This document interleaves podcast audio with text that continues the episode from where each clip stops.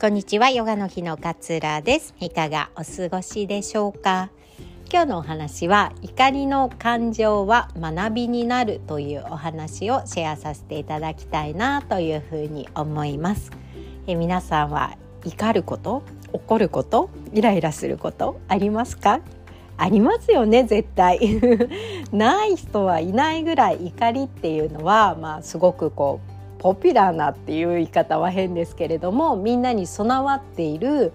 まあ、感情なのかなっていうふうに思います。で怒りって最初は相手に向けられているんですよね。なんかこういうふうにやってくれなくてムカつくとか こんな言い方されたくないのになんでそんな言い方するの？嫌だとかっていうふうに相手に向かっているんだけれどもだんだんと矢印が自分の方に向いてきてあこんなことでイライラする自分ってダメだなとかなんかいちいち怒っちゃう自分ってなんかこうちっちゃいなとかっていう風になんか二重に苦しめられる相手の怒りも嫌だしそういうふうに怒ってしまう自分も嫌だなっていうふうにこう思ってしまってなんか繰り返してしまうみたいなことがあるんじゃないかなっていうふうに思うんですよね。ね怒りってねあの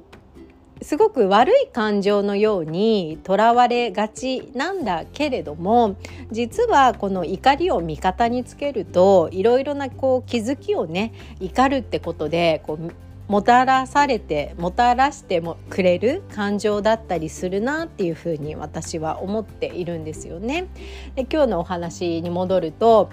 怒るっていうことが意外と自分の何でしょうね長所みたいなことをこうはっきりとさせてくれるみたいなねことがあったりするんですよ。あの私たちがイライラする時って、まあ、いろんなパターンがあると思うんですけれども一つにこう自分のこう自分は簡単にそれができるだけれどもできていない人に対してイライラすることとかってありませんか？なんか私は結構気を使えるんだけれども逆に気を使えない人に出会うとすごくイライラするのみたいなことってあると思うんですよ。自分が割と当たり前のようにできていることをできてない相手に対して「えなんでできないの?」って「なんでそのぐらい気づけないの?」っていうふうに思ってイライラするんですよね。なんかすごいこう簡単なことで言うと子供ってやっぱできないことがまだまだ多いじゃないですか。でこの間私思ったのがあの電車の時間があってねちょっと急いでたんですよ家出るのもバタバタしてしまってギリギリになってしまったんですよね。で大人だったら何分の電車に乗らないと遅刻しちゃうとかっていうのはちゃんと計算できるから駅のその目的に向かって駅に向かってスタスタスタスタ歩くことができるんだけれども子供はそうはいかないんですよね。あの大きなお子さんだったらできると思うんですけれどもうちの子はまだ小学校1年生だからあまり遅刻するっていう感覚もわからないし家から駅までどのぐらいねあの時間がかかるのか歩いて時間がかかるのかとかっていう概念もないからいつものように私はスタスタ急いで歩くんだけれどもあ救急車が止まってるとかあこのジュース美味しそうクリームソーダのジュースだってとかってよそ見をしないながらあののんびり歩くんですよね。そうすると 私はイライラしてきてしまうわけなんですもう電車乗る乗らなきゃいけないし決まってるんだからどうしてスタスタ歩けないの？っていうふうに思っちゃうんですよね。でそれって私が当たり前に計算して当たり前にこのぐらいのスピードで歩けば間に合うからっていうことを自分の中であの計算できるからさっさ歩けるだけであって子供はまだそれができないんですよね。なんかそう考えると一つの原因としてね相手に対してイライラするっていう原因の一つに自分が当たり前にできていることが相手を相手がね自分のこの意思を汲み取って やってくれない時に結構イライラしたりするんですよ。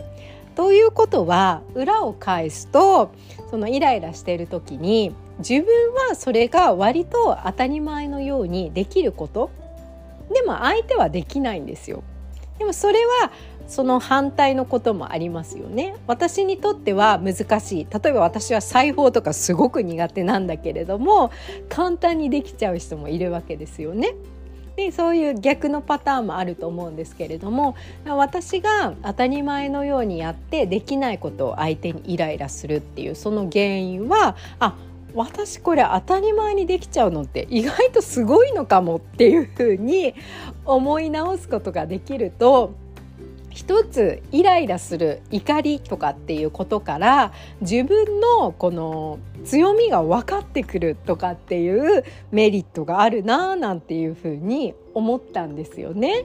なんかこう自分は例えば料理をしながら私は割とこうマルチタスクができるタイプなんですよね。複数のことを並行してできるから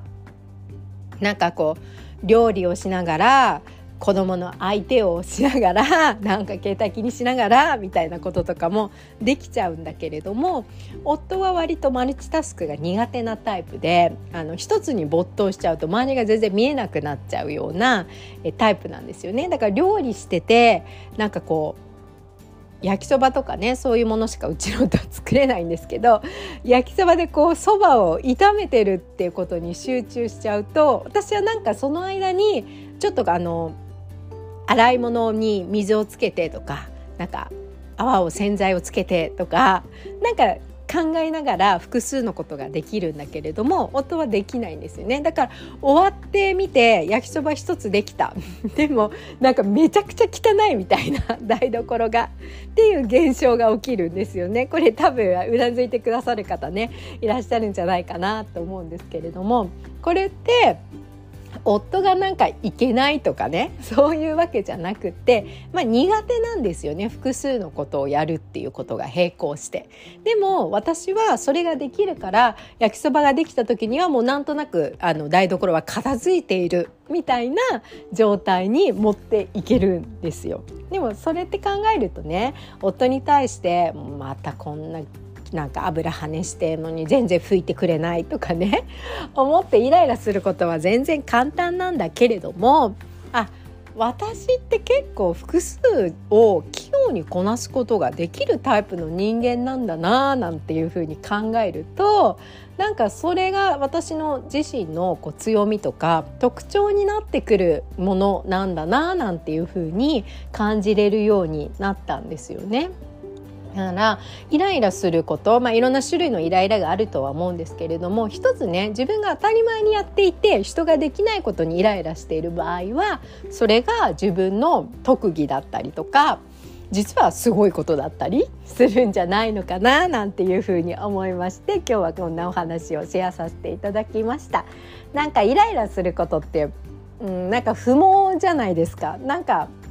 すごくもったいないみたいな感情になりがちなんだけれども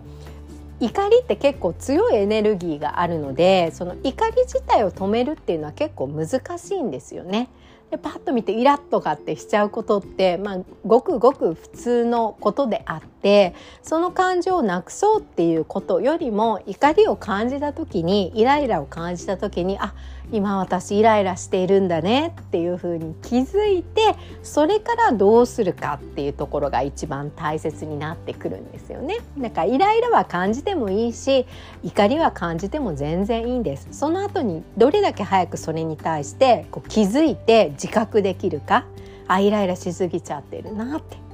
でその後にあ相手はこれができないんだけど私ってできるんだそっかすごいなみたいな風に持ってこれると少し気持ちが楽になるのかななんていう風に思いまして今日はこんなお話をシェアさせていただきました。いつも聞いてくださり本当にありがとうございます。今日もあなたらしい穏やかな一日をどうぞお過ごしください。さようなら。